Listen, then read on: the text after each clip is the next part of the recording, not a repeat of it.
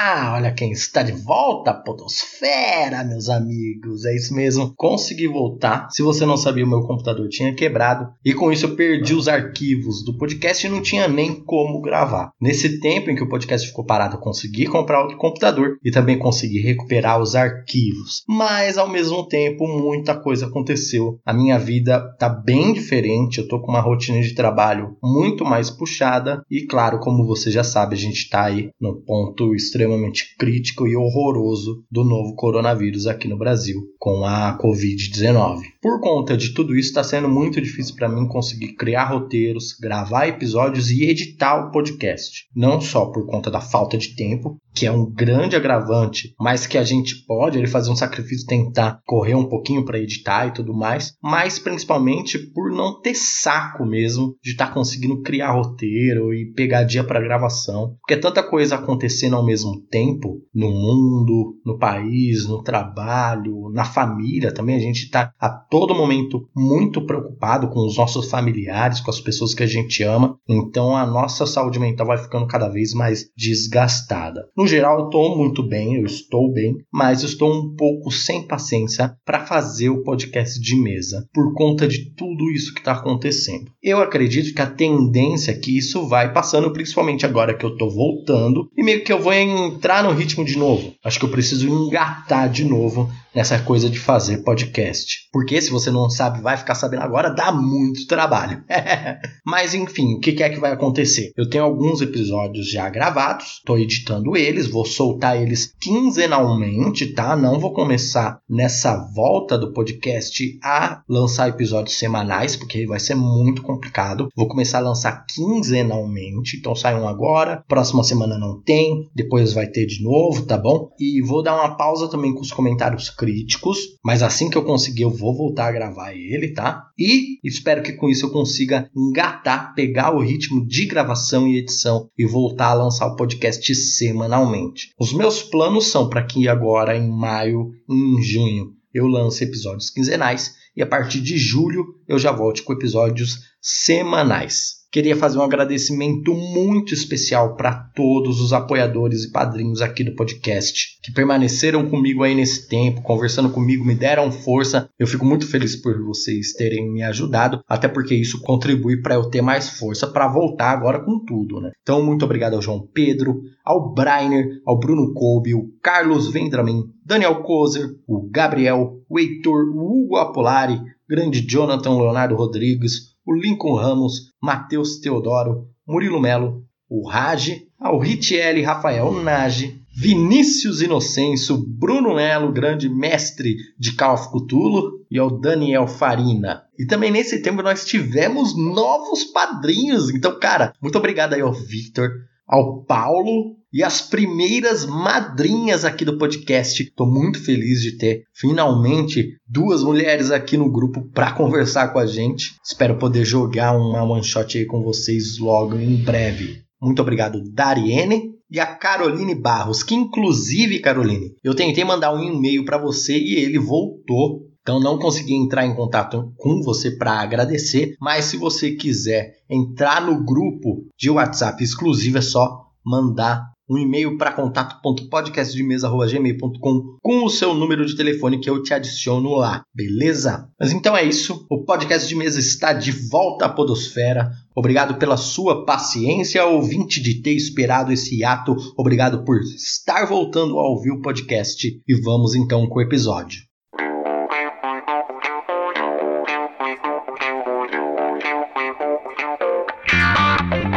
Eu sou Randy Maldonado e esse é o podcast de mesa. Seja para dar dicas, responder perguntas ou discutir sobre o mundo do RPG, eu vou estar aqui toda terça-feira com conteúdo exclusivo para você. Então vamos direto para a main quest de hoje.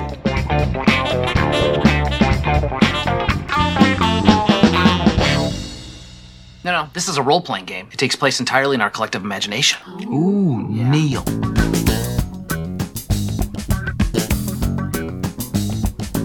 Isso mesmo, ouvinte do podcast de mesa. Hoje estamos aqui para falar sobre a adaptação de League of Legends para RPG de mesa com os criadores dela aqui. Primeiro aqui comigo, Ardu. Opa, fala aí pessoal, tudo bom com vocês? Espero que sim. E também comigo aqui hoje o Luke. Opa, tudo bom? Bom dia, boa tarde, boa noite. Pessoal, muito obrigado por vocês estarem aqui hoje e para quem não conhece vocês, podem se apresentar aí para os ouvintes, explicar um pouquinho também como funciona essa adaptação, um pequeno resumo aí pra gente. Meu nome é Gabriel, mas eu sou conhecido por Ardo já há alguns bons anos. Trabalhei bastante no meio do esporte eletrônico, jogo RPG há mais de 20 anos, aproximadamente uns 24, 25 anos, não sei fazer a conta direito. Já joguei de tudo quanto é sistema possível, imaginável. Antigamente, hoje em dia, eu não falo isso porque a quantidade de sistemas indies que surgem a cada dia é aterradora, então não tem nem como.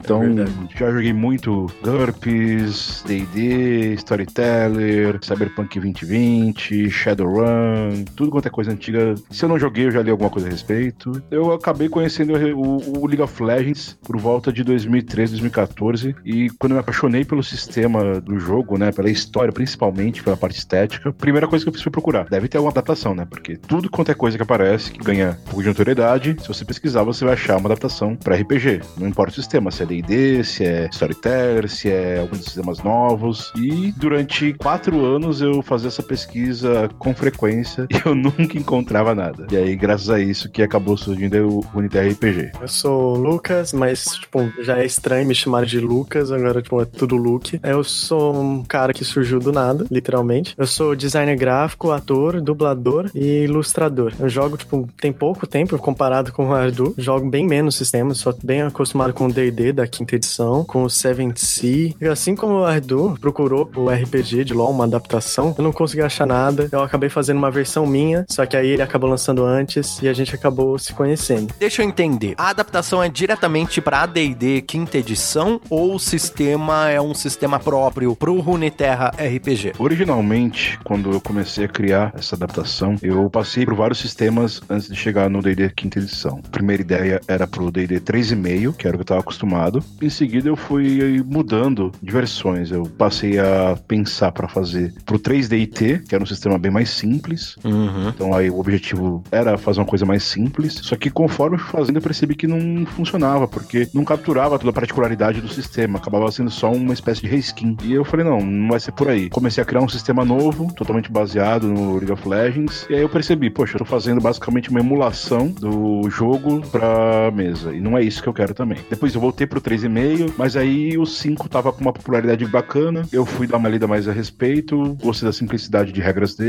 E assim, embora eu seja mais uma pessoa que curta 3,5 do que 5.0, eu acabei abraçando mais o que a edição por conta da popularidade, né? Que tem esse revival do RPG que tem surgido nos últimos anos. Uhum. E aí, então, assim, a ideia original era só um, um livrinho suplemento para poder ajudar as pessoas a criarem aventuras e personagens baseados no mundo do jogo. E aí foi assim que saiu a versão 1.0, um manual acho que de 60 páginas, alguma coisa assim nesse sentido, que eu não lembro agora exatamente o valor. E era basicamente assim, eram duas classes, umas raças e um resumo das regiões junto com alguns itens mágicos. Nessa época o Luke ainda não participava. Ainda nem conhecia Ardo, nunca tinha ouvido falar nele. Exatamente, era um projeto solo. E aí dessa época eu falei assim, ah, tudo bem, vou pegar, vou fazer isso. Boa parte do que foi feito no 1.0, eu deixei bem claro desde o começo, não foi criação minha. Muito foi criação da comunidade, né, de conteúdo feito pelas pessoas que criavam pro D&D 5.0, que disponibilizavam isso na internet. Eu pegava aquela criação, dava uma mexida, adaptava e colocava lá, mantendo a referência ao material original sempre. E foi mais ou menos assim que eu acabei formalizando o 1.0, que era, olha, esse é o start. Não tá perfeito, mas está feito. E agora daqui por diante é evolução do próprio sistema, é ver conforme tiver gente interessada. Também se não tiver gente interessada, eu simplesmente fazia só para uso pessoal e pronto. Aí, com o lançamento do 1.0, aparece bastante gente interessada, apareceu gente falando, ah, eu tava criando um sistema assim também, e não sei o que.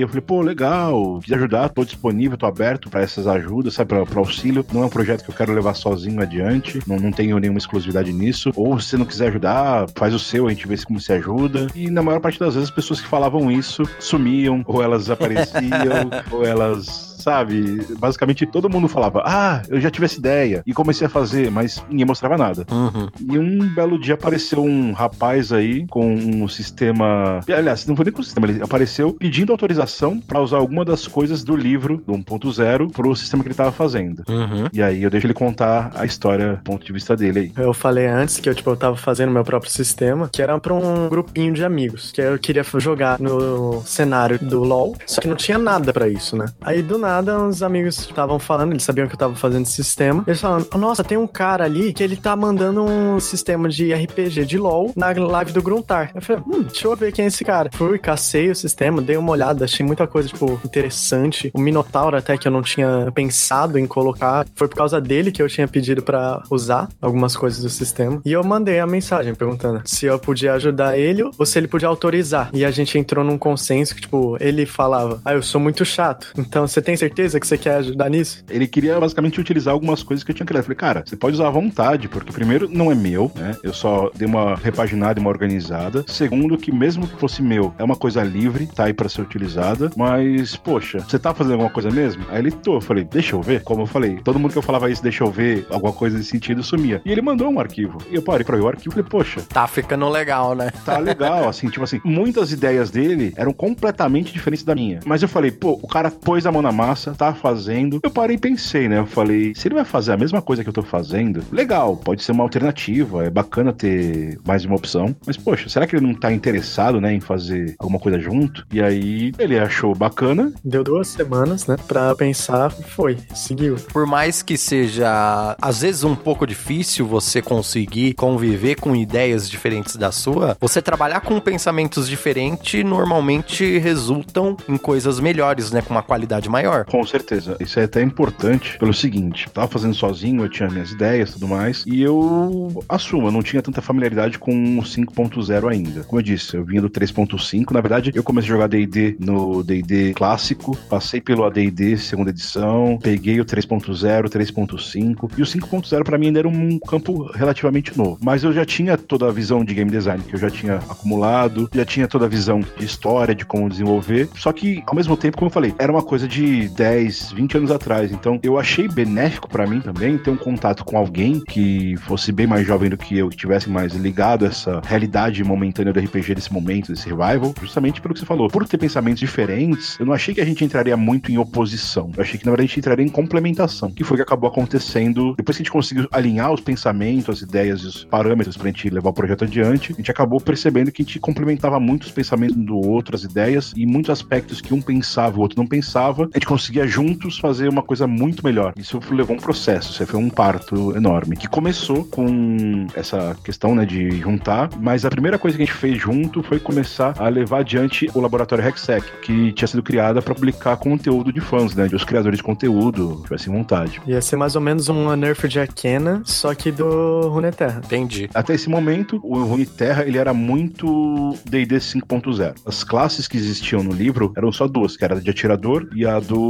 Artificer, que era do Nerve Arcana. Ainda não tinha a versão oficial dele do Eberron, que saiu agora há pouco. Acabou pegando do próprio Unearthed. A atiradora tinha pego um modelo do Sharpshooter, acho que era o nome, acho que era do Critical Role. Ele faz bastante criações e tudo mais. Eu peguei aquela criação dele basicamente, mexi uma coisinha ou outra, coloquei ali, como eu disse, né? Todas as criações basicamente eu não peguei e fiz do zero. E então na fase 1.0, 1.01, o Runeterra se pautava completamente na quinta edição. Hoje já tem um pouco esse distanciamento. É, hoje em dia, com a 1.1, a gente já trabalha com uma realidade completamente diferente do 5.0, embora as regras sejam do 5.0, no qual todas as classes que a gente tem no livro, são classes pensadas pro mundo de Runeterra, pra realidade de Runeterra e com toda a riqueza do League of Legends, que se distancia um pouco do geral do D&D. Então a tematização das classes já é bem diferente e as classes já não são mais compatíveis. Por exemplo, no D&D existe o guerreiro, já no Runeterra a gente tem o combatente. Se você for tentar pegar os dois e colocar lado a lado, você vê que eles não são totalmente compatíveis, porque as características de classe, características de subclasse, elas acontecem em níveis diferentes, ou elas têm um balanceamento diferente também. Pra fazer mais sentido com League of Legends, né? Sim. Uma coisa que eu gosto de brincar é que, tipo, se você for comparar um personagem de nível 1 do Runeterra com um personagem nível 4 do D&D quinta edição, o personagem nível 1 do Runeterra vai descer o pau no cara. É, no geral é mais ou menos isso mesmo. O nível de poder, assim, dos personagens do Runeterra RPG, eles são um pouco mais elevados que o D&D, especialmente porque o D&D 5, como ele preza pela economia de ações, pela simplicidade das coisas, algumas personalizações, algumas modificações aqui e ali, que elas não são possíveis no D&D 5, a gente criou alguns sistemas dentro do, do Runeterra que permitem que isso aconteça. Então, os personagens eles têm um, alguns ajustes finos a mais e algumas camadas de poder a mais também, que, por exemplo, são as runas, que foi do desde o ponto zero, a coisa mais assim única do sistema é o sistema de runas, que é um sistema que aborda todos os seres da, do, do mundo,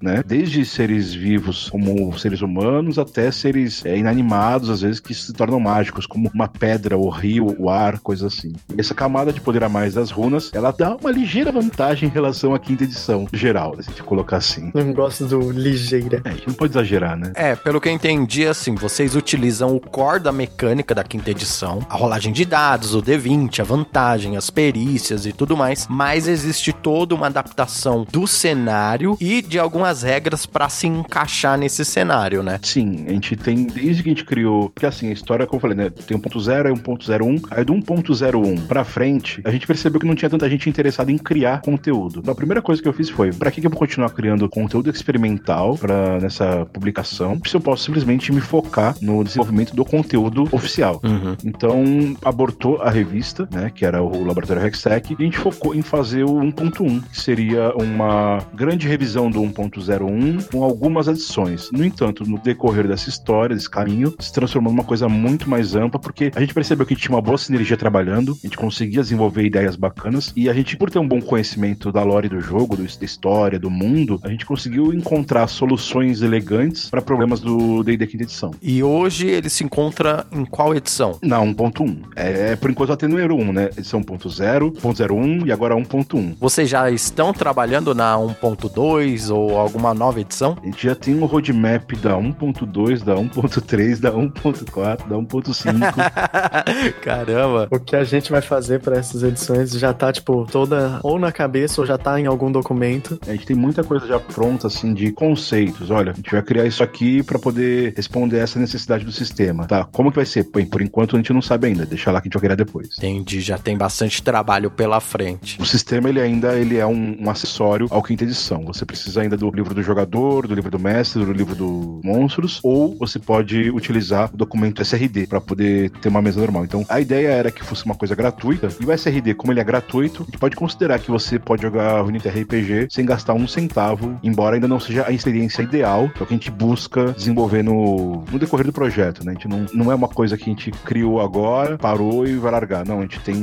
visão pro futuro, como desenvolver, para onde levar, mas tudo aponta que eventualmente o sistema se desligue da quinta edição, não como um sistema diferente, mas como um fork, né? Uma, uma derivada, né? No mesmo estilo de Pathfinder, no mesmo estilo de Tormenta, que são todas versões de D&D, só que um sistema próprio. É, eles se pautam bastante no D20 da quinta edição, ou da 13,5, não importa, mas eles acabam criando suas regras específicas, modificando outras, e, por exemplo, alguns conceitos criativos da quinta edição podem não existir no Pathfinder ou no Tormenta, assim como podem não existir também no, no Runeterra. O objetivo é que, eventualmente, o sistema consiga se tornar independente a ponto da pessoa falar, olha, eu quero jogar Runeterra RPG, ela pode pegar só o livro do Runeterra RPG e, por si só, já conseguir jogar. Eu tô tiltado, cara? O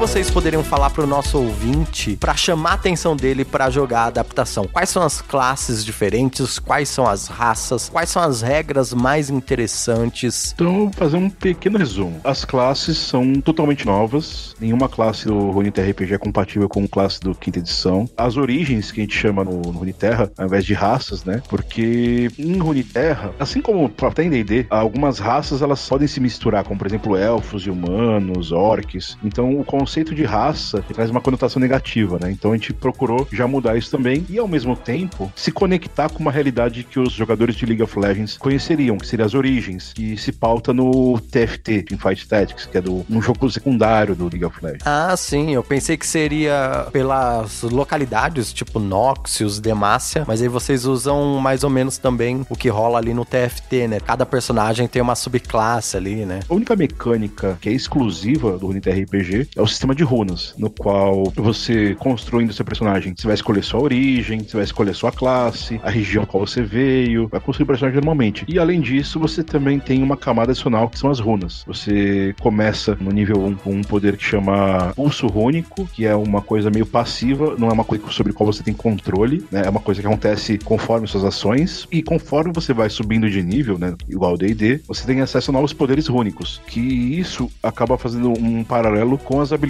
do League of Legends. Porque tem uma, um conceito com o RPG que é aproximar quem joga RPG do League of Legends e aproximar quem joga o League of Legends do RPG. As classes, por elas serem totalmente refeitas, muitas subclasses delas são, tipo, extremamente únicas. O acólito, que seria a nossa mistura de clérigo com druida. Ele tem muitas coisas únicas voltadas pro LoL. Por mais que ele tenha uma adaptação do clérigo da vida, que acabou virando o acólito das estrelas, certo? Isso. Que acabou virando mais ou menos o rito da Soraka, que é o rito da vida. Ou então o rito de Nagakabros. Você não vai ver isso na quinta edição, uma coisa única pro LoL. Que é pautada na, na lore do LoL, né? Não adianta simplesmente botar um monge ali e ficar adaptando todas as coisas com um texto cosmético. Então, quando a gente percebeu isso, a gente preferiu partir pro trabalho mais complicado, mas com um melhor resultado, que era criar as classes, fazer com que todas as subclasses deles fossem pautadas exatamente na realidade de Runeterra. Sim, faz bem mais sentido. É, não tem nenhuma delas que fala assim, ah, eu não consigo ver um personagem do LoL que não seja isso. Não tem nenhuma que você fala, ah, não funciona em nenhum momento. Porque elas buscam sempre essa, essa personalização. Tanto é que você pode ver que a edição é uma,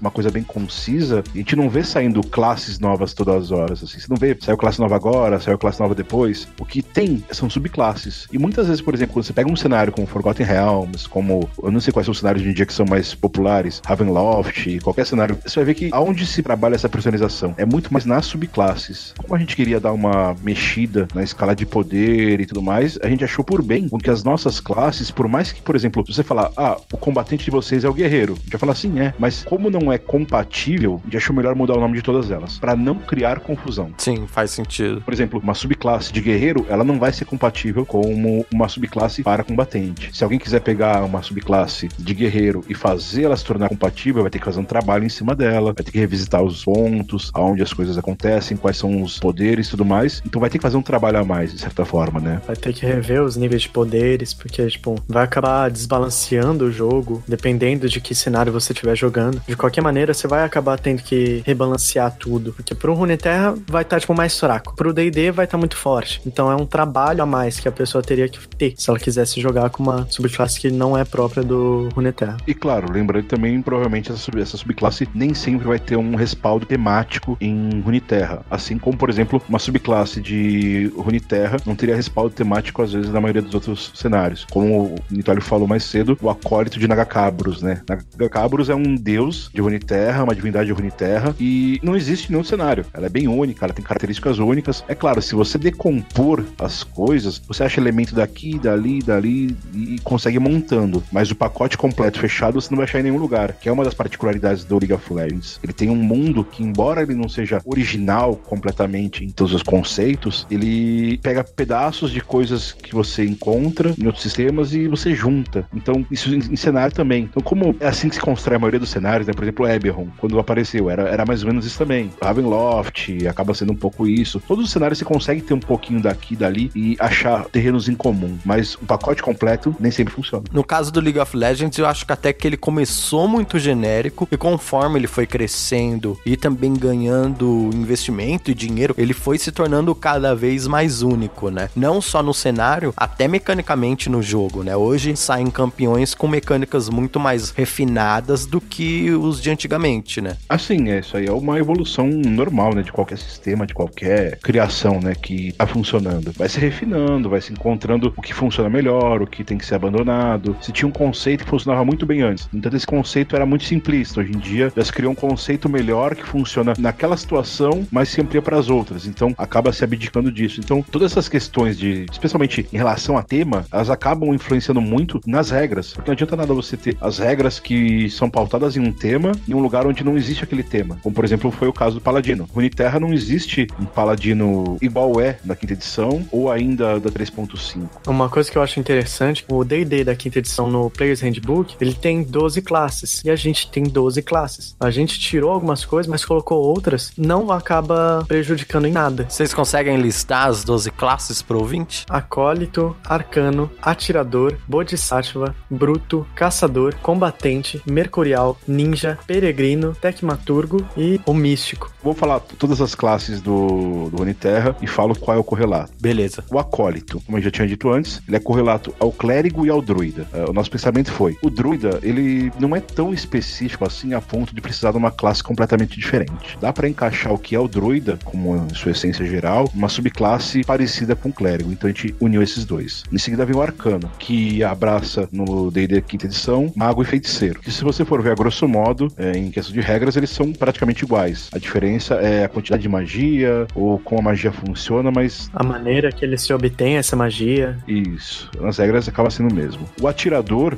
não tem nenhum correlato, porque ele é baseado em armas de fogo. E boa parte dos cenários de fantasia, eles normalmente não abordam arma de fogo. Então, o atirador ele vem até de uma outra criação de uma outra pessoa. E atualmente já tem um rework que é totalmente nosso, já não é mais nem baseado nele. Em seguida vem o Bodhisattva. O equivalente a ele é o monge. Só que acontece, o monge, quando você vai pegar a grosso modo como ele funciona, ele tem a questão do templo monástico, de como é a relação dele com isso, a questão da pobreza, que é como foi formada a classe no D&D no, geral. O Bodhisattva, ele é uma coisa próxima disso, mas ele tem algumas conexões, assim, particulares com o cenário que o monge não teria, como, por exemplo, a ligação com os espíritos. O Bodhisattva, ele normalmente ele tem uma conexão espiritual. Em Ionia, que é onde as pessoas convivem com a magia abundante em todos os lugares, tem até uma filosofia de vida completamente diferente das outras regiões por conta disso. Por exemplo, uma casa que em qualquer outro lugar você vai cortar madeira, vai empilhar madeira, preparar tudo para poder montar a casa, em Ionia você não constrói uma casa cortando uma árvore. Você meio que entra em contato com o espírito de uma árvore, você consegue moldar a madeira para poder virar uma casa para você. Mas esse nome ele vem da onde exatamente? Esse nome vem do hinduísmo né, e do budismo, né? Hum, entendi. Em alguns casos a gente preferiu sempre buscar uma inspiração fora, embora não tenha, ah, poxa, o Bodhisattva não existe nada no League of Legends que se chama desse jeito. Tudo bem, mas a gente não poderia chamar de monge, senão seria exatamente igual o monge do D&D. Aí em seguida vem o Bruto, que é o correlato do Bárbaro. Certo. O Caçador, que é o correlato do Patrulheiro. Acho que ficou em Guardião na quinta edição, não foi isso? É, eles traduziram oficialmente como Guardião. Que é o Ranger, né, que todo mundo tá acostumado. Uhum. O Combatente, correlato ao Guerreiro. Aí vem o Mercurial, correlato ao Ladino. Em seguida vem o Místico, que é talvez a classe que tá menos mexida, que é o Bruxo. Aí depois vem o Ninja, que não tem correlato nenhum, né, no D&D quinta edição, no Core, né, o nome já diz, né, Ninja. Em seguida vem o Peregrino, que é pautado no Bardo, mas como dentro do universo de Unir Terra existe uma criatura, uma entidade, um deus chamado Bardo. Essa classe é muito conectada a eles, então o Bardo em si, ele tá uma coisa bacana, é bem diferente do Bardo padrão, né, do D&D quinta edição. Inclusive a gente tem as revisões que a gente já lançou. A revisão do Peregrino, ela tá muito mais tematizada, então tá muito mais legal. E por fim, Tecmaturgo, que é equivalente, como eu falou, ao Artificer, né? Essas são as classes do Uniterra RPG atualmente na versão 1.1. Eu tô tiltado, cara? Fó.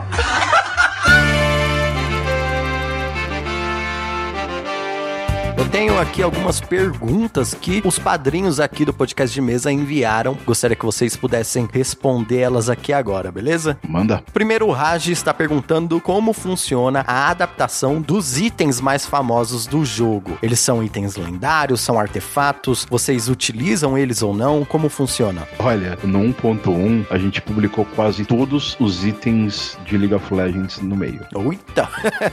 Até os antigos que não existem mais? Alguns antigos. Alguns antigos. Os saudosistas adoram, né? Tem, por exemplo, a é, medalhão do filósofo, eu acho, que, tipo, lançaram no modo de jogo mega aleatório e a gente pegou. É, tem aquela bota do modo do, de Águas de Sentina, você pode atravessar a parede. Aquela bota fantasma, esqueci o nome dela. Isso. Como o Runeterra é um mundo com uma magia extremamente exuberante no, no geral, Uhum. acaba tendo muito item mágico. A maior parte dos itens mágicos, eles são itens extremamente raros, ou lendários, ou até míticos. Arquétipos, né? Coisa assim que só se ouviu falar, ninguém nunca viu. A gente criou algumas regras para eles, mas a gente sabe que nem todos estão ideais. Algumas regras, por exemplo, poxa, um item que dá velocidade de ataque dentro do jogo, como que ele vai funcionar no D&D? Ele vai dar um ataque extra sempre? É ruim isso. Então a gente teve que fazer algumas adaptações assim no geral, que os itens são, e às vezes fazer algumas concessões. Por exemplo, ah, esse item no jogo dá velocidade de ataque. Tá, aqui ele não vai dar velocidade de ataque nenhum, porque não tem como. Ele te dá velocidade de movimentação e talvez te dá mais um no dano. Acabou sendo assim algumas adaptações, mas no geral, quase todos os itens estão lá. Faltam alguns, né? Mas quem sabe futuramente não aparecem todos. É, e alguns itens de campeões em si, eles a gente não fez nenhum lançado no livro. Não vai ter o arco da Ashe, o bastão do Trundle. Não tem. Eles não existem no Uniterra. A gente não fez eles ainda. Entendi. O Vinícius Inocêncio tá perguntando aqui como vocês lidam com as constantes atualizações do jogo, com os novos personagens e também com os reworks do jogo. Porque de vez em quando o jogo toma ali um caminho totalmente diferente, muda o lore, muda personagem. Como que vocês lidam com isso? Isso é uma coisa bem interessante pelo seguinte: atualmente o League of Legends está num ritmo muito mais tranquilo do que ele já foi no passado. Então, desde o começo, a realidade do RPG do, do RPG, ela é pautada no Runeterra. Se alguma coisa mudou na lore a ponto de ter que mudar no sistema, ela vai ser mudada. Nesse ponto, a gente quer que as coisas estejam acompanhando uma outra. Tanto é que na versão 1.0 existia uma raça a mais, que eram os Ursine, que era equivalente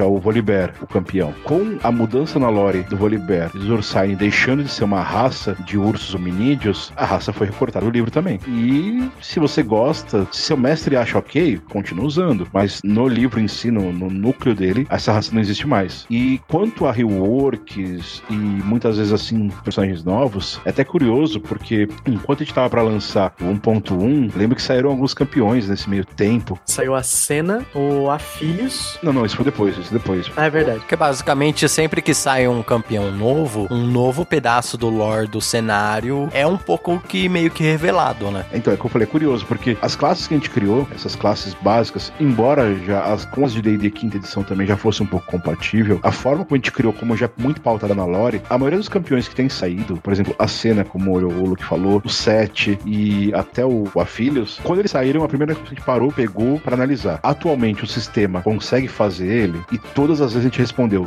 sim. O sistema não precisou de modificação nenhuma para poder abarcar o Afilhos, não precisa de modificação nenhuma para abarcar a cena e nem pro 7. Algumas coisinhas a mais são necessárias? São. Como, por exemplo, o 7, ele não é um humano nem um Vastaia, ele é um meio Vastaia. A gente não criou essa origem ainda. Provavelmente, na versão que deve sair futuramente, vai ter alguma coisa especificando como resolver isso. É um trabalho de sempre estar tá de olho no que, que sai e, caso seja necessário, fazer as adaptações. O que a gente acha ok, porque o, o que acontece? O Runeterra RPG, como ele não é um produto, ele não é uma coisa comercial, ele não está sendo comprado, a gente pode atualizar ele à vontade, né? Por exemplo, vamos dizer que saem quatro campeões esse mês e cada um deles muda completamente. Se a gente quiser cada semana lançar uma versão nova, a gente pode fazer isso. É claro que a gente vai evitar ao máximo, né? Ficar lançando tanta coisa assim. Vai acabar lançando vai, um patch ou outro, como por exemplo, olha, esse conteúdo aqui é para você, caso você queira usar tal regra. Mas, no geral, como ele não é uma coisa comprada, a gente tem essa liberdade maior de poder fazer isso. E, poxa, tem um site lá oficial, a gente tem todas as redes sociais, né? Tem Twitter, Facebook, grupo no Facebook, tem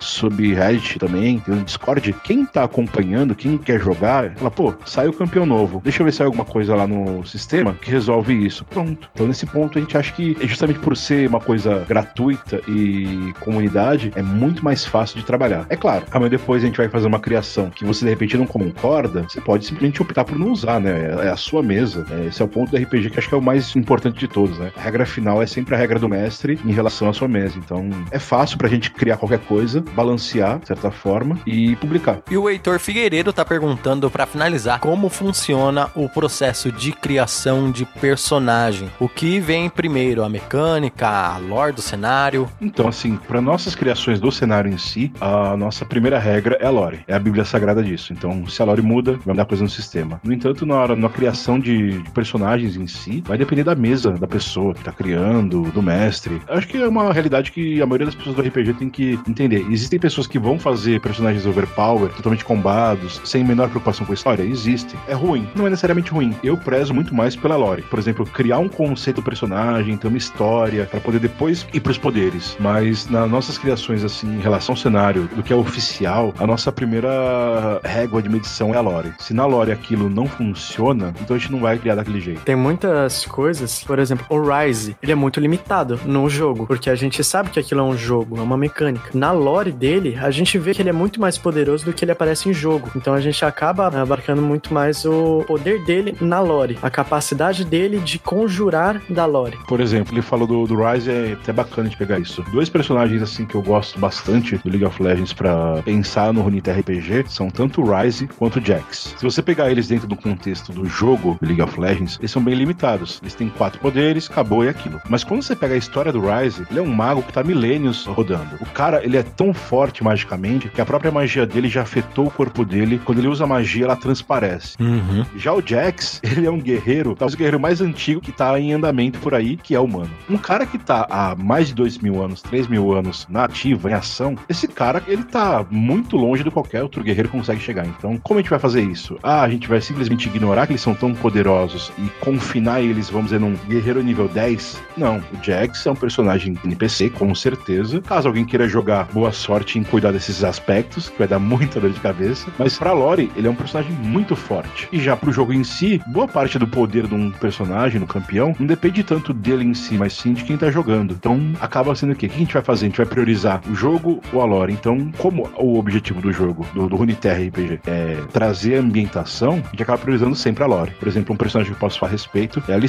É um dos personagens, assim, no nível de poder mais elevado que existe dentro dos mortais, de certa forma. Ela literalmente tá aí por um, mais de 7 mil anos. 9 mil anos. É, que eu não lembrava direito, então arredondei um pouco mais pra baixo, sabe? Ela tem 9 mil anos de idade, nativa, controlando poder, crescendo em poder. Você vai pegar um personagem desses e você vai limitar ele a ter quatro poderzinhos? Não, não tem como. É justamente acho que aí que tá grande, o grande lance do RPG. Você vê que vai muito mais além daquilo. E em alguns casos acontece algumas coisas. Por exemplo, um personagem tem uma classe que, dentro da classe, ele tem alguns poderes a mais que ele não tem no jogo. Tudo bem, faz parte isso. Uhum. É, é como, por exemplo, você assistir a Cinematics. É isso que é importante o pessoal ver. Na Cinematics, muitas vezes aparecem alguns poderes que as pessoas não têm dentro do jogo. Sim, é. Mas que são poderes que são. Você fala, poxa, esse personagem faz isso. Pra ele fazer essa outra coisa, é ok. Acho que isso até cai um pouco na questão do rework de alguns personagens. Não é porque eles perderam aquela habilidade no jogo que eles não consigam fazer isso na lore também. Foi uma questão da Riot pra equilibrar a mecânica do jogo deles. Sim,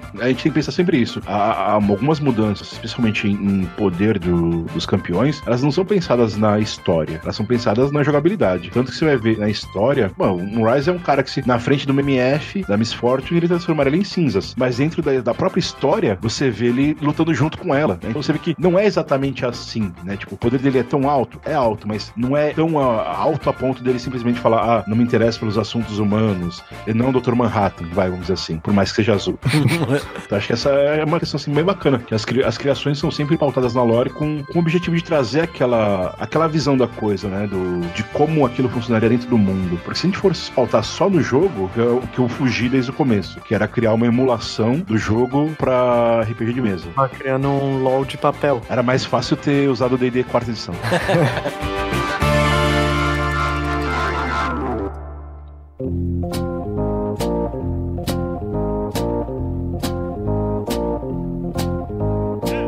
agora de algumas outras questões. Vocês acham que a curva de aprendizado pro jogador de LoL que nunca jogou RPG, pra em começar a jogar RPG de mesa, direto com o Runeterra, é boa? Olha, eu acho que é suposição. Não analisei isso a fundo, nem vi um exemplo. Mas pelo que eu conheço do jogador de LoL e do jogador de RPG, um cara que vem do LoL pro RPG, ele vai ter muito mais facilidade com o Terra, porque muitos dos conceitos que ele já tá acostumado a ver ali no jogo estão ali no sistema de uma forma traduzida. É muito dos nomes, muito das habilidades, elas estão ali e ele vai reconhecer mais facilmente. Por exemplo, ele vai saber que é o Q da Illaoi, que ele tá ali presente. Ele vai saber do que é o W do Darius. E aí isso também fica bacana. Muitas vezes, por ele já ter uma pré-concepção visual de algumas coisas, ele consegue absorver muito mais fácil alguns conceitos dentro do jogo. Claro que aí você tem que passar pra ele. Ah, você não, não tá andando sozinho, você não é protagonista, todo mundo faz parte. né? Então tem todo o desenvolvimento, mas acho que isso é natural de qualquer pessoa que não tenha jogado RPG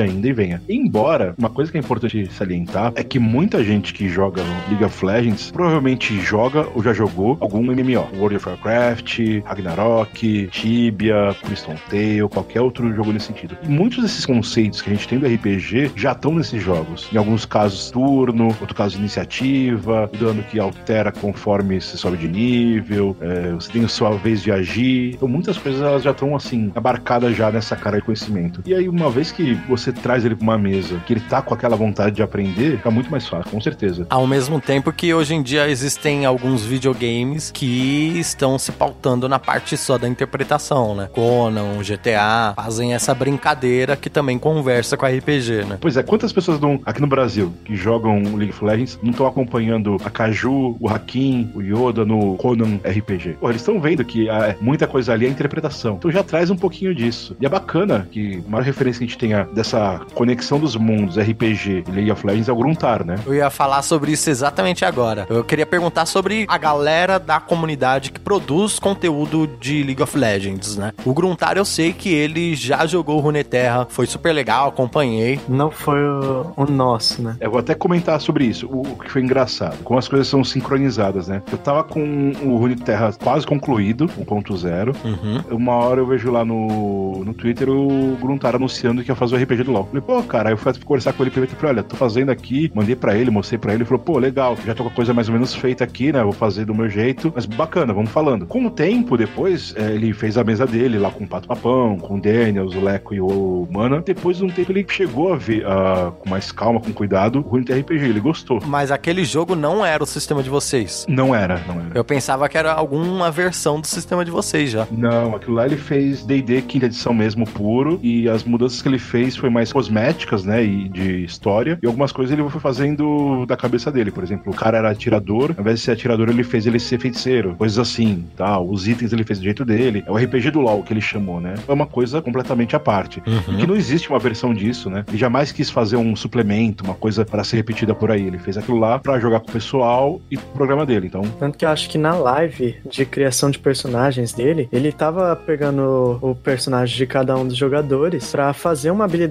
única daquele personagem. Alguma coisa que tava surgindo da cabeça dele junto com o jogador e que eles balanceavam na hora. Uhum. e que tiveram balanceamento algumas vezes até durante a sessão, né? Por exemplo, pô, tua habilidade tá muito forte, então vamos nerfar. Que é legal, assim, é, como eu falei, é bacana, mas não é uma coisa que dá pra você parametrizar e repetir a experiência em todas as mesas. E aí, o próprio Gruntar, ele sempre foi muito receptivo ao Inter RPG. Converso muitas vezes com ele em, em privado, com algumas ideias e tudo mais, do, do que fazer. E ele já comentou que esse ano, né, ele ainda vai fazer a segunda mesa de LoL. E na segunda mesa de LoL ele vai usar o Runeterra RPG. Além dele, a gente teve um apoio bacana do Hakim, que ajudou a divulgar quando saiu o 1.1, do Meet, do Dark, que é um criador de conteúdo, um youtuber. A gente teve ah, um apoio bacana de bastante gente da comunidade brasileira, tanto que o 1.1 foi baixado mais de 30 mil vezes já. É um número bem expressivo. É bem expressivo, porque a gente tá bem no nicho de um nicho, né? Hoje é um nicho de jogadores de RPG que já é, não é tão grande assim, comparado com outros jogos, e o nicho do LoL, que é juntando os dois, é os jogadores de LoL que jogam RPG. É um negócio muito pequeno. É pequeno mesmo? Eu, eu tenho a impressão de que o nicho do LoL é um nicho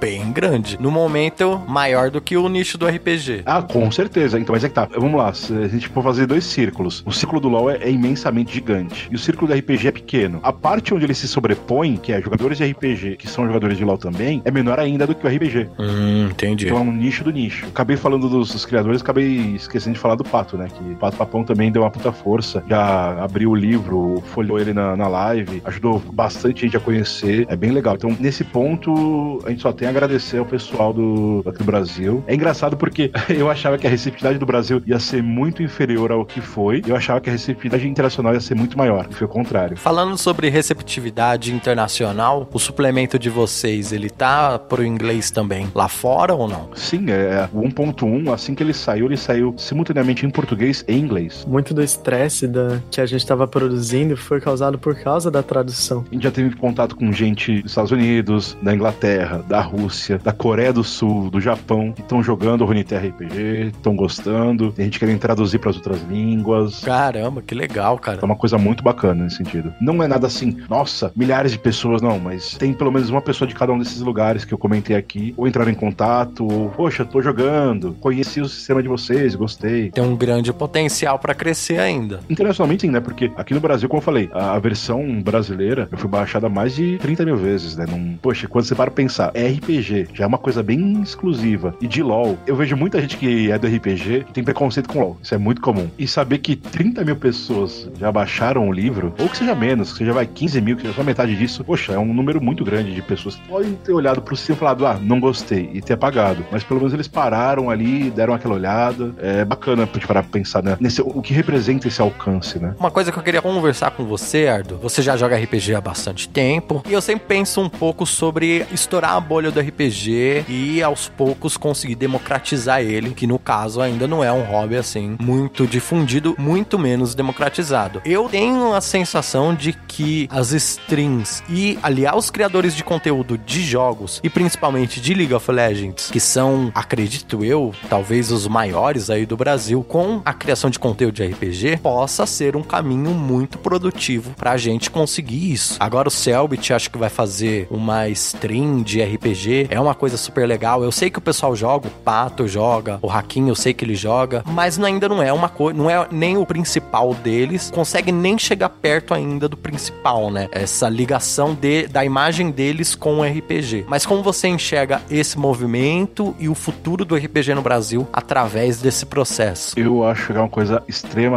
fantástica, maravilhosa. Eu vivi nos anos 90 o boom do RPG, eu vivi nos anos sabe? Uhum. Na época que 300 mil empresas brasileiras quiseram publicar RPG.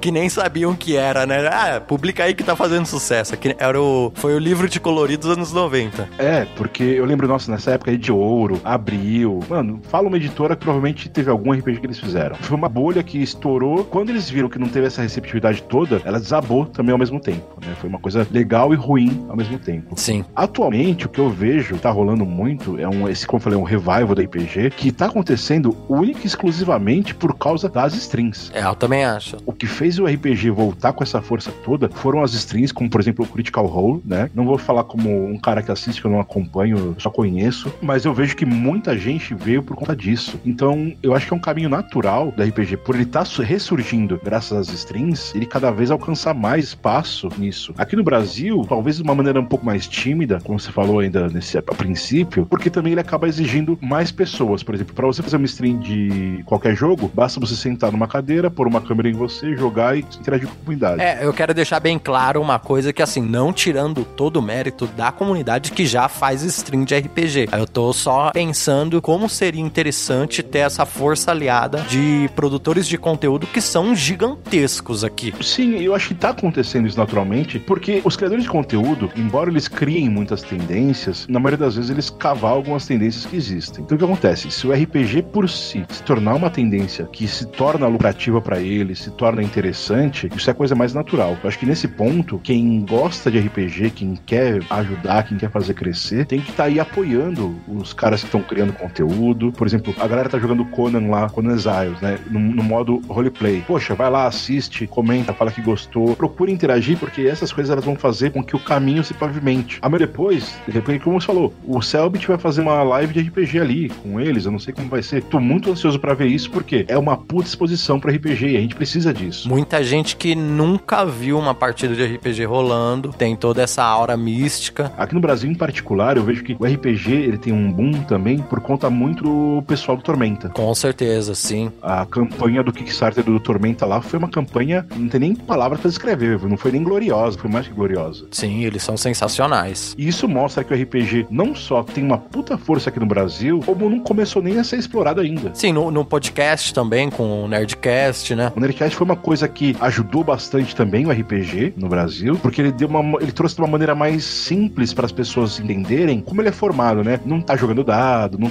mas uma narrativa com efeitos. Ele trouxe um pouco da essência do RPG, uma maneira um pouco mais, não vou falar pasteurizada num sentido ruim, porque não é sentido ruim. Acessível, como se qualquer um conseguisse jogar, né? Sim, isso facilita, né? Por exemplo, o pessoal do Tormenta, né? O Caçaro, ele criou criou, eu não sei como exatamente quem são as pessoas, mas acho que foi ele que criou o Defensor de Tóquio, que foi se desenvolvendo. Hoje em dia, o Defensor de Tóquio, que é o, que é o 3DT que tá atualmente, né? Ele é um sistema super sólido no sentido do que ele se propõe, né? Ele não é extremamente complexo, ele abarca muitas coisas e tem uma comunidade muito bacana envolvida. Isso é uma coisa BR, legitimamente BR. Esse espaço, às vezes a pessoa que começa no 3DT, ela acaba querendo desenvolver um pouco mais de complexidade, ela pode para os sistemas. Tanto que a gente pode ver, poxa, o de Dragon, né, que é um sistema, um retro RPG BR, tá aí bombando, tem uma cacetada de RPGs indies que estão surgindo aí. Assim, o público do RPG a gente sabe que tá bacana. Agora, essa conexão com as strings, que é uma, vamos assim, um ponto principal, focal de entretenimento do momento, tá acontecendo de maneira mais calma, mais lenta. Como você disse, pegando esses principais criadores. Porque, poxa, se você abrir agora a Twitch, com certeza você vai ter pelo menos acho que uma ou duas mesas de RPG rolando aí, com números bem baixos. Vai, às vezes cinco pessoas assistindo, dez, uma, duas, nada estourou na casa das centenas. E se realmente, vamos dizer, Yoda, o Selbit, pessoas que têm um grande relevância, como Hakim,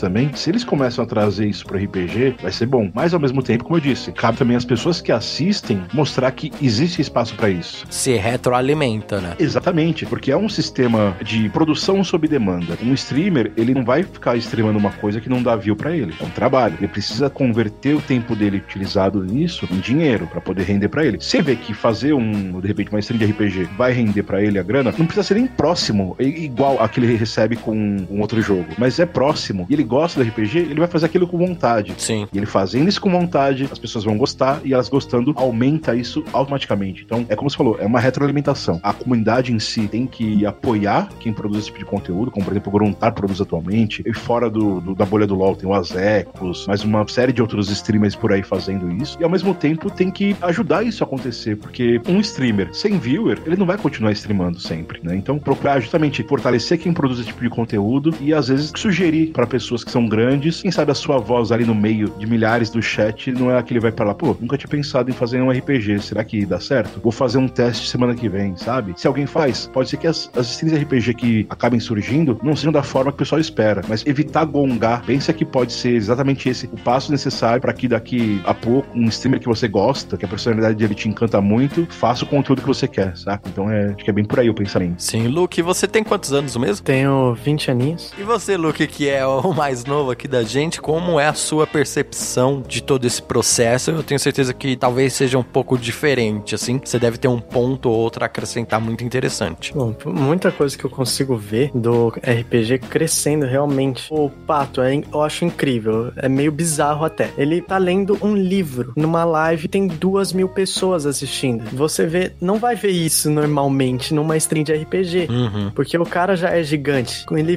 vai estar tá ali almoçando, o povo vai estar tá vendo ele. É uma coisa, tipo, se, realmente, eu concordo com o que o Edu falou, com o que vocês falaram. Apoiar um cara, ou sugerir para um cara que já é grande, para ele jogar um RPG, uma coisinha, nem que seja uma, um sistema simples, ou então um sistema estilo 7C, sabe? Que é só você cria o seu herói, não tem muita mecânica de combate, é mais você jogar e aproveitar a sua história. Eu acredito que o RPG ele tem muito a crescer ainda aqui no Brasil com essa leva de strings. Não só no Brasil, como no mundo, né? Por mais que ele já seja uma potência grande lá fora, ele ainda tem muito a acrescentar, muitos sistemas a surgir. Eu tô tiltado, cara?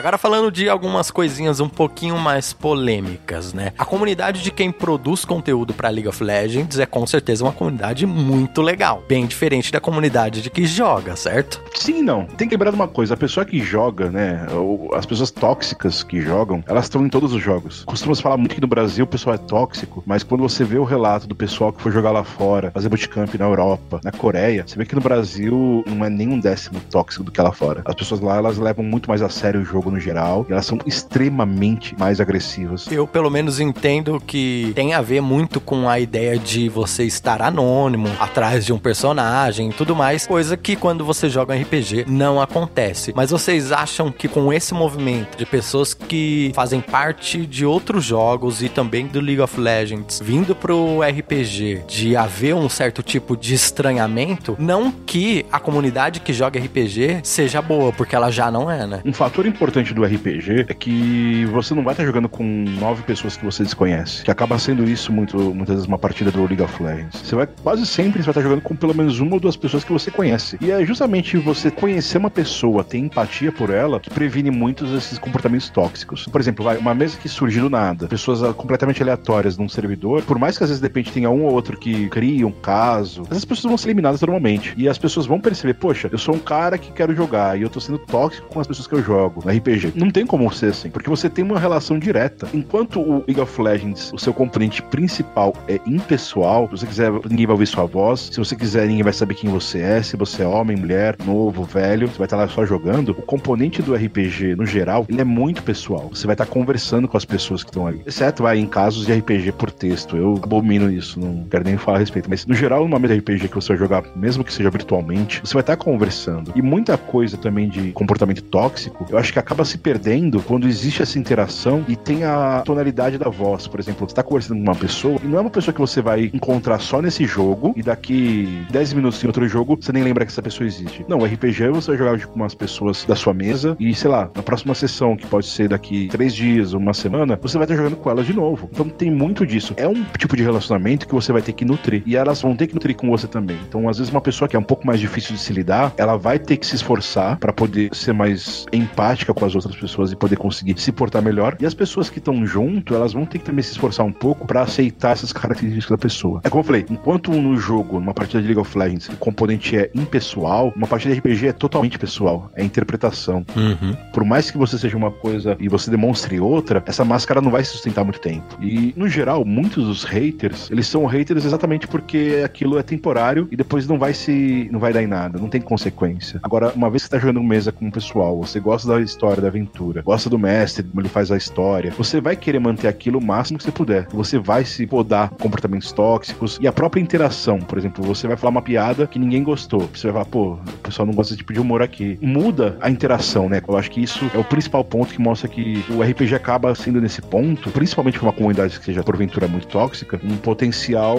regenerador de pessoas, vamos dizer assim, vai. Sim, sim, entendi. Mas como eu disse, a comunidade de quem produz conteúdo eu acho muito interessante, tanto no RPG quanto no League of Legends. Eu sei que é meio injusto e não é certo perguntar para vocês isso, até porque vocês não respondem pela Riot, né, pelo jogo League of Legends. Mas eu sou curioso de saber sobre isso, eu acho que deve ter algum ouvinte que também é curioso sobre isso. A gente ouve muito as histórias ruins, né, o lado ruim do jogo do League of Legends, das agressões e tudo mais, mas existe um esforço da empresa da Riot para combater isso ou não? Ou eles permanecem em silêncio enquanto estão conseguindo ganhar dinheiro? Olha, minha percepção é de que eles combatem sim, pero não muito. Eu acredito que eles fazem boa parte do que eles tipo, do que tá no alcance deles, porque muita coisa não tem o que eles fazer. Por exemplo, dar um ban numa pessoa que for claramente racista, homofóbica, preconceituosa, eles vão fazer. Por mais que não seja muito visto, é, vamos pensar que o LoL ele tem tipo milhões de jogadores. É o jogo mais jogado do mundo. Não tem como eles terem acesso a toda a partida instantaneamente. Eles não vão ver isso no momento que você acha que eles vão ver. Pode demorar o, um processo punitivo deles? Pode, porque eles querem um ambiente mais limpo, só que não tem como fazer isso rapidamente. Eu acho que uma coisa importante nisso é pensar que muitas vezes aquilo que é considerado tóxico,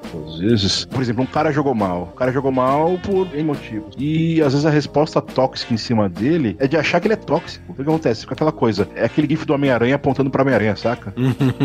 Sei.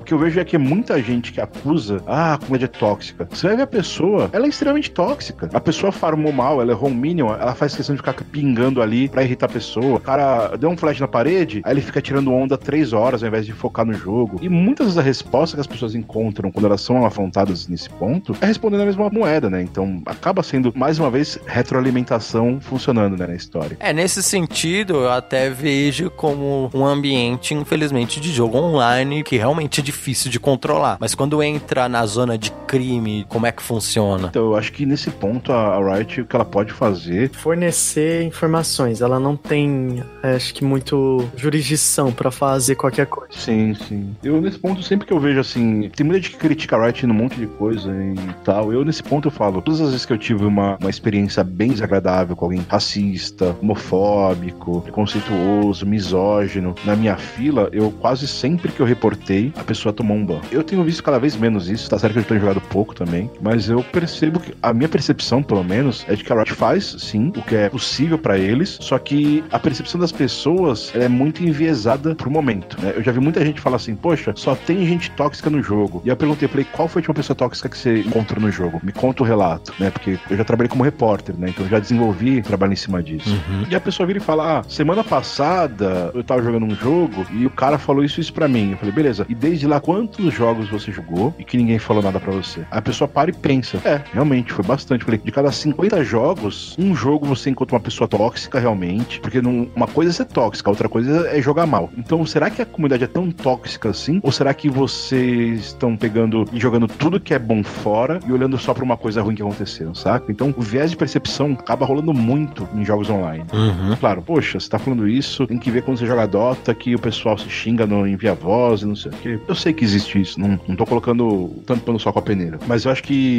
a quantidade de casos que acontecem isso de uma maneira realmente grave é bem menor do que o pessoal gosta de, de falar, sabe? E quando acontece, as partes envolvidas têm que simplesmente fazer o que elas podem, que é o quê? Reportar, abrir ticket. Eu já cansei de estar numa partida em que dois caras do meu time começam a brigar. Aí um cara começa a exagerar e ser tóxico, xingar, preconceituoso, ou racista, homofóbico, qualquer coisa. Eu simplesmente falo: olha, tô reportando você. Além de reportar, eu vou lá e abro o ticket. E não foi comigo a agressão, sabe? Acho que também tem muito isso. Tem muita gente que vê a coisa acontecendo e ela fala: ah, não é comigo, não tô nem aí. Ela não para pensar que isso é ser conivente. Às vezes não cabe a Riot fazer alguma coisa quando é realmente algo criminal. Até porque ela não tem como ver tudo o que acontece no jogo dela. Então, cabe às pessoas que jogam reportarem isso, tirando um print, mostrando fatos, ou então falando, tem como vocês mandarem um replay dessa partida com o chat? Eles podem fazer isso, mandar pra justiça. Se você abrir um processo e a Riot estiver envolvida, eles ajudam, mas, tipo, não é algo que vai sempre ser cabível a ela, entende? É a percepção que eu tenho também. Eu acho que as pessoas elas acabam achando que não tem muita ação, porque o que acontece? Você jogou um jogo com alguém alguém chamou o outro de alguma coisa preconceituosa. Aí você vai lá faz sua parte. Você denuncia, faz o reporte e ok. Como não chega no seu e-mail falando, lembra daquele carinha que xingou a outra pessoa de tal coisa? Esse carinha acabou de tomar um ban, viu? Como não vem essa notificação pra você, o pessoal acaba achando que não acontece nada. Ou às vezes, você recebe a notificação de que alguma denúncia sua gerou um ban, só que você nem lembra mais qual foi, porque naquele momento aquilo foi agressivo demais, mas você conseguiu superar aquilo em seguida, entendeu? Acho que tem muito disso. E, cara, a Riot, com certeza, no mundo inteiro, especialmente no Brasil, aqui, como falou, eles desenvolvem fórmulas pra poder resolver isso, porque, tá, ok, é, vale mais uma pessoa pagando tóxica uma pessoa não pagando. Mas quando você alcança a massa que a Riot alcançou com League of Legends, acho que isso acaba deixando de importar, sabe? Tipo, você, você é um, um carinha tóxico, ruim, desagradável, você vai tomar ban sim. Ah, mas eu gastei 500 reais. Beleza, você gastou 500 reais, tchau. Ah, eu gastei mil reais na minha conta. Então gasta de novo, o seu dinheiro será bem-vindo. Mas essa atitude não. O ban, ele é efetivo hoje em dia? Você acha que o ban é uma atitude realmente efetiva ou não? Olha, dentro da realidade do jogo, sim. Uma realidade num contexto social mais amplo, eu acho que acaba não sendo responsabilidade da Riot ter que fazer alguma coisa nesse sentido. É, por exemplo, muitas vezes a pessoa tomou o ban, ela vai aprender que ela não deve ser daquele jeito no jogo, mas não necessariamente na vida.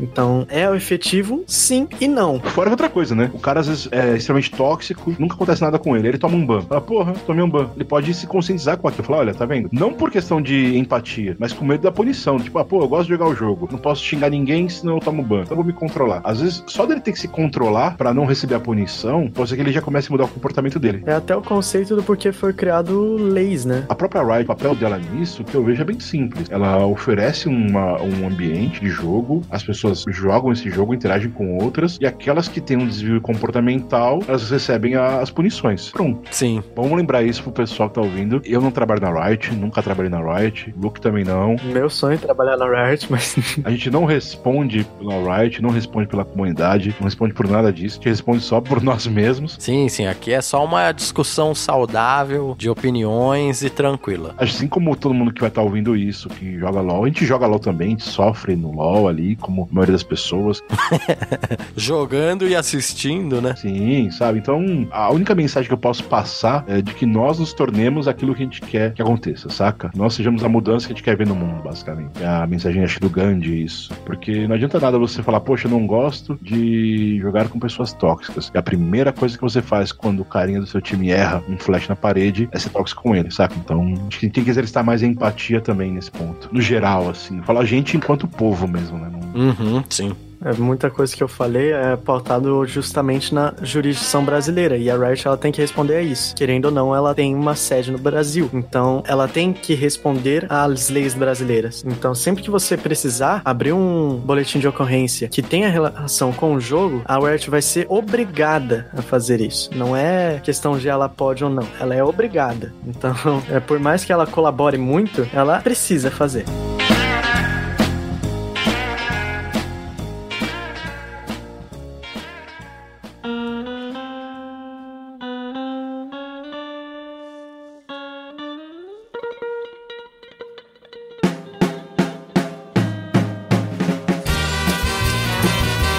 ao fim de mais um episódio do podcast de mesa. A gente vai se despedir aqui dos meninos. Foi um papo super legal, fiquei muito feliz de poder conversar. Você ouvinte que se interessou, não se esqueça que vai ter um link aqui na descrição desse episódio para você conhecer o trabalho deles do Runeterra RPG. E o que, que eu esqueci de perguntar para vocês, Ardu e Luke, se despeçam, façam jabá, suas redes sociais, por favor. Obrigado aí, pessoal, tá ouvindo. Obrigado por ter chamado. Obrigado me chamar de menino, eu agradeço.